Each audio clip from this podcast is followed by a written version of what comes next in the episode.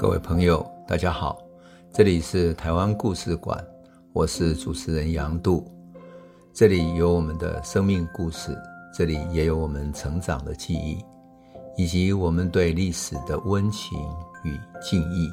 欢迎您收听。各位朋友，大家好，我们讲台湾史，总是会从历史事件出发。因为事件有助于我们看清历史的脉络，就是一波一波的大的事件，战争、社会冲突，乃至于族群之间的冲突等等的。但是历史交汇，往往最后无论多大的事件、多大的战争，最后总是要显现在人的身上，它显现为人的命运，而人的命运是连贯的。他不会一个事件结束了，他的生命就结束了，除非他已经在这个事件里死亡。人的命运是连贯的，是连续的，所以一个台湾人的命运往往受到一个事件的影响，而他继续成长。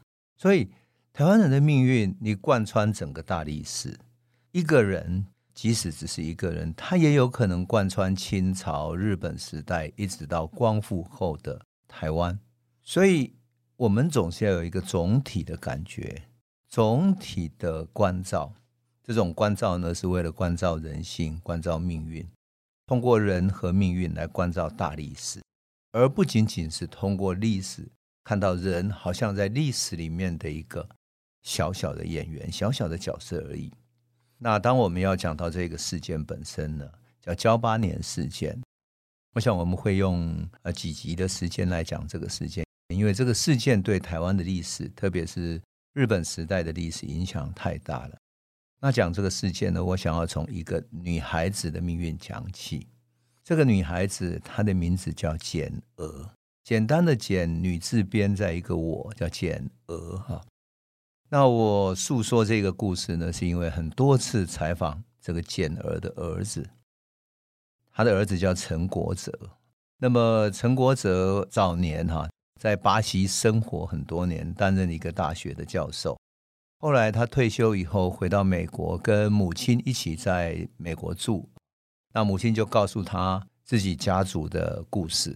后来他回来台湾跟我见过面之后，参加了好几次我所写的一本书，叫做《简集农民运动史诗》的座谈会。来自于我们办照片的展览的时候，到台湾二三十个大学吧，一间一间去办展览。那他也常常都来参加，也参加座谈，作为历史的见证者哈。所以他的家族故事对我来讲是一个非常重要的历史见证。在采访之后，我把这个故事记录了下来。那这个故事我觉得很有意思，因为这个故事不仅仅是一个人的命运。不仅仅是他的母亲简娥的命运，也是关于简家的命运，乃至于是噍吧哖这个故事的命运。那么，这个故事里面还牵涉到一个人，那个人是谁呢？他叫汤德章。我想，台南的人，乃至于对台湾政治史有记忆的人，一定知道，汤德章是一个日本警察的后代。可是他在台南的公园里面被立着石碑。被当成二二八的英雄，也被当成台湾独派力捧的一个像伟大的人物一般啊！所以这个立着雕像的唐德章到底是从哪里来的？他们的故事，他们的命运是怎么交汇的呢？故事就从噍吧哖开始。那我们从噍吧哖开始来诉说哈。话说哈，二零一四年的时候，在台南新化，发现了一处无名的荒冢。因为他在开发工程的时候，整个土地挖下去，发现整个那一大片无名的荒冢是很大的一片土地。那一片土地发现了多少死者呢？那些白骨，通过人的头骨、身体等等的，你知道发现白骨有多少吗？有三千多具，三千多个死者。你想各界会多么感到震惊？后来经过考证，我们才明白那是一九一五年的时候。幺八年事件发生的当时，在南化、新化那边哈被杀害的一个万人冢的所在，而万人冢在当时有好几个地方，这只是其中的一个部分。那事实上呢，台南在玉井那边哈，玉井有一个玉井国小，玉井国小在一九四零年，就是日本统治时代，一九四零年建小学的时候，就曾经挖出许多无主的骨骸。据当时的推断，哈，加八年事件发生以后，日本的军警逮捕大量的反抗的义军，并且还有很多的无辜者都抓了。那当时军警在后觉子溪，就是闽南话讲奥库拉 K 哈。在西半，在御景桥北端的一个小山丘的旁边，他命令民众挖掘壕沟以后，把所有的义士跟这些无辜的庄民全部在这里砍杀，把他推入壕沟里面。我曾经讲过，我去台南演讲的时候，有一位啊当地的消防队的一个小队长，一个老先生来跟我讲说，他的祖先就是噍吧哖的受害者，曾经跟他转述了。噍吧哖当时被杀害的那些义士跟无辜的村民啊，根本日本人是不准他们掩埋的，就是要让他们腐烂，又让那些腐烂的尸体的臭味吓死当地的民众，去震慑他们，让他们再也不敢反抗，让他们知道死亡是这么惨烈，而且日本是这么残酷的，所以故意不让他们去收尸体，直到那些尸体都腐烂，烂到无法辨认了，最后。还放开让民众去埋葬他们，结果民众因为无法辨认谁是家里的人，除非他身上有一件衣服是特别的可以辨认的，才能够辨认到他的尸体，否则的话谁也无法辨认。最后民众只好把所有的人都集合起来，所有的尸骨都集合起来，建一个万人冢来加以祭拜。你想，在玉井是这样，再加上台南新化的那些骸骨，山上的骸骨。你想当时的死者有几千人、上万人都有可能，所以这就是当年的牺牲者。而我们要讲的简娥的父亲，他叫简忠烈，就是这个死者之中的一个。那简娥的祖父是一个清朝的秀才，他在台南这个地方呢教授汉文，所以是一个学者型的人。而于清芳就是这个简忠烈的学生。那于清芳为了抗日出家呢，他见了西来庵。那我想他跟西来庵的整个地方的故事很长，但是总之呢，我们以后还会再有一个专题再来讲完整的哈。但是我们先讲简娥这个故事，我觉得这个比较震撼。于清芳见了西来庵之后，以宗教作为外衣来掩饰他的革命行动，所以他用建立西来庵要扩建为名，跟民众募款。当然，募款他的钱也去建这个寺庙，可是他还有一些钱募来的钱是专门跟人家讲好要去购买武器军火，要作为抗日起义之用的。那当时有不少人哈去大陆做生意嘛，因为两岸之间常常往来，病死在大陆了。可是他的遗体啊，希望运回来台湾安葬。哎，于清芳就借由要运这个遗体回来安葬。就把武器呀、啊、那些弹药等等的放在棺材里面啊，有的是假装的棺材，有的是真的棺材。他把它放在棺材里面，把武器军火运了进来。可是运进来之后要怎么办呢？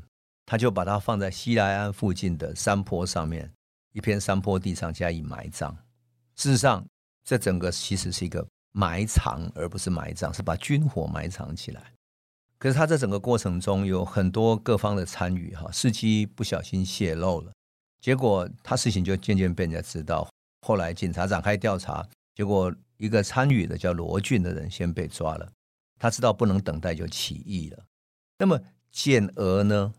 她很有意思，她的母亲呢是因为丈夫死掉之后改嫁了，改嫁给谁呢？改嫁一位叫简忠烈，啊，就是简娥的父亲简忠烈。他母亲有一个前夫姓张，所以带来了一个姓张的同母异父的哥哥。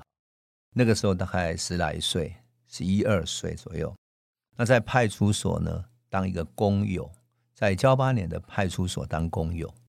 那当时的派出所哈，我想我要特别说明一下，日本时代的警察可不是只是像我们现在的警察，只要管治安啊，管社会上有没有小偷啊。强盗等等到警察局去报案，不只是这样，他还要做户籍的登记，还要帮日本的政府去地方收税，乃至于管地方的治安，甚至于地方的保甲，就是地方有十户人家就成立一个甲。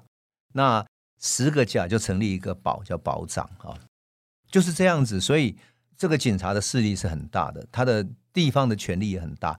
可是因为日本来台湾，没有能够用那么多的日本人当那么多的在各地当专业的警察，所以也找了台湾人。可是台湾人只能够当工友或者所谓警察补，等于是补充的或者说候补的这个警察而已。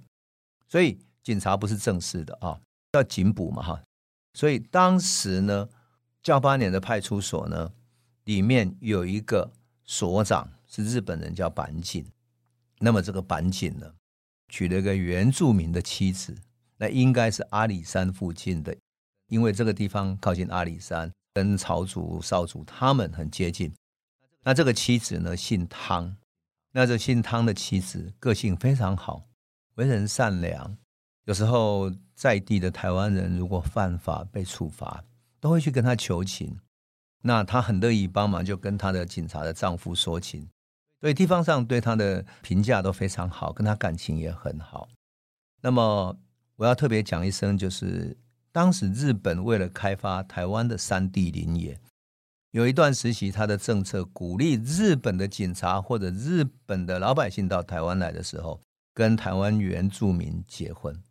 为什么？因为他希望能够尽量了解原住民的生态，然后借由这样的关系。进入台湾山地林业去开发台湾的山地林业的资源。我们都知道，台湾的整个资源其实最重要在平地，就是这些耕地。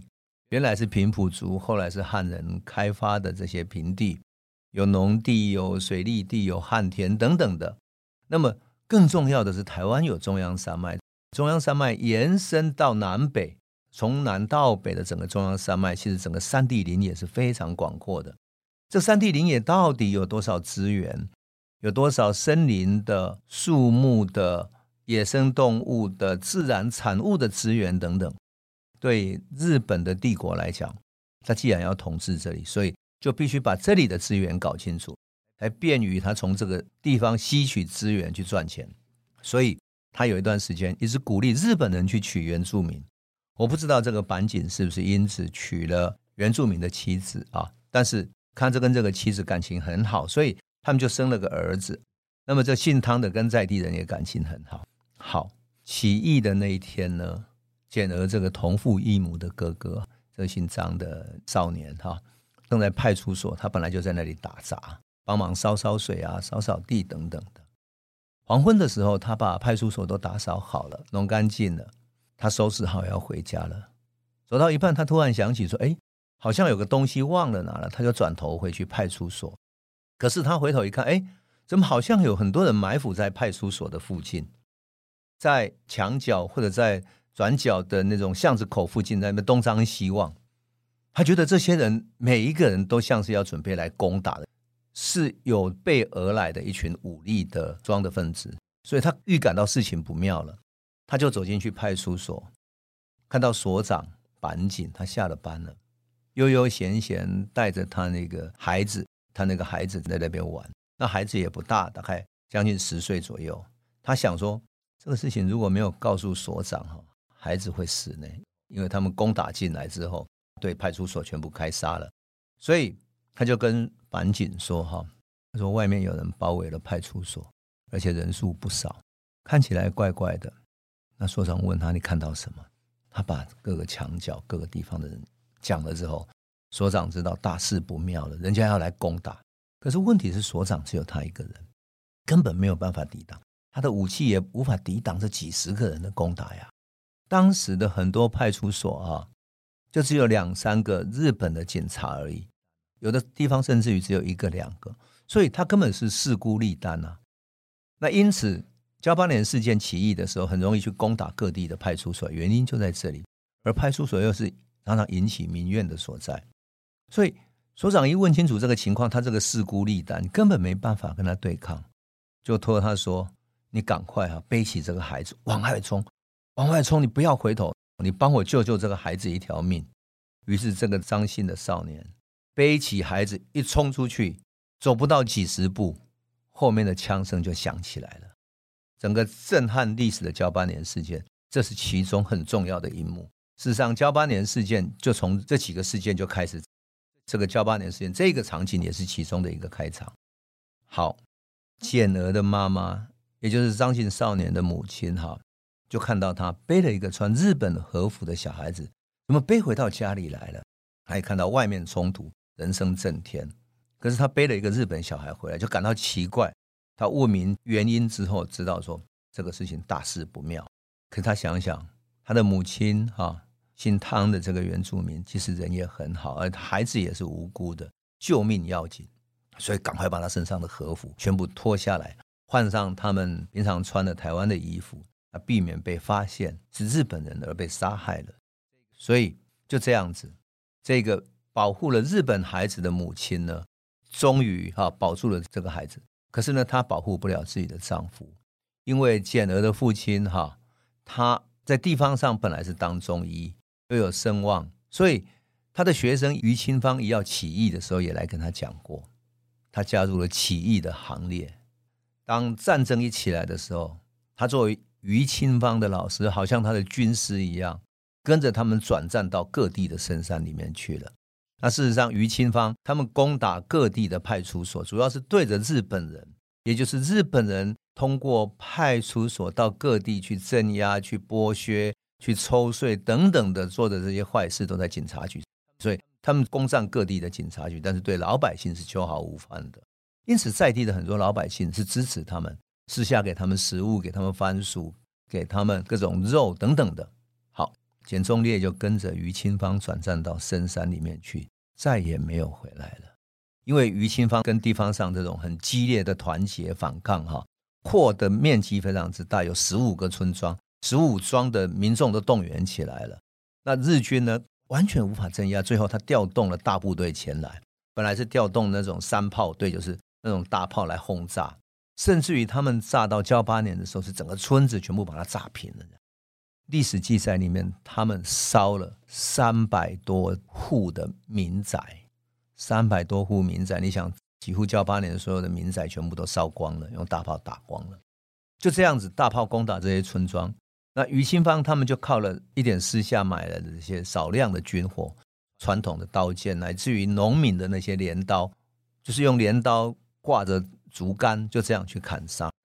当然抵挡不住嘛，很快就被这些机关枪啊、山炮啦、大炮等等打败了。最后他们逃到山里面去，逃到山里面去之后，当地还是有居民啊。日军为了报复，展开大屠杀。他们在当地啊。在地方上竖立起一根竹竿。据陈国哲跟我说，他母亲简娥当时是亲历者。他说，那个竹竿大概一百二十公分左右，所有的男孩子超过竹竿的高度，就马上抓起来，就把他全部枪决掉了。所以，你只要是一个少年，大概是呃国小三四年级，很容易就超过一百二十公分了。十几岁左右就超过一百二十公分了。超过的全部枪决，也就是把在地的所有男子、青少年、未来可能抗日的所有的这些未来的民主的青少年，全部把他屠杀一空，而且避免麻烦。日本人有一些地方呢，甚至于就干脆挖一个万人冢，砍头的、枪决的，全部都把它丢进去。所以简娥的诉说里面，他说交八年地区啊，很多人的家庭里面都是同一天。同一天帮他的亲人做祭日，因为他们的先人都死于同一场大屠杀。有人说简娥的父亲被日军杀害了，埋葬在万人冢里面；也有人说他跟于清芳去深山上打这种野战的时候，被日军的子弹射中死掉了。他们都无法求证。唯一可以确定的，他再也没有归来了。简娥的母亲，每一次一看到。路边有那种万人冢、百姓公庙等等，他就会泪流不止。简娥的母亲和这个板井日本警察，他的妻子姓汤的，也都活了下来。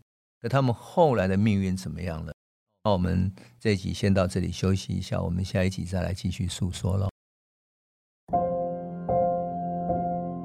这里是台湾故事馆 Podcast，我们每周一、周五会固定更新。新的台湾故事，请随时关注台湾故事馆粉丝页，按赞并分享。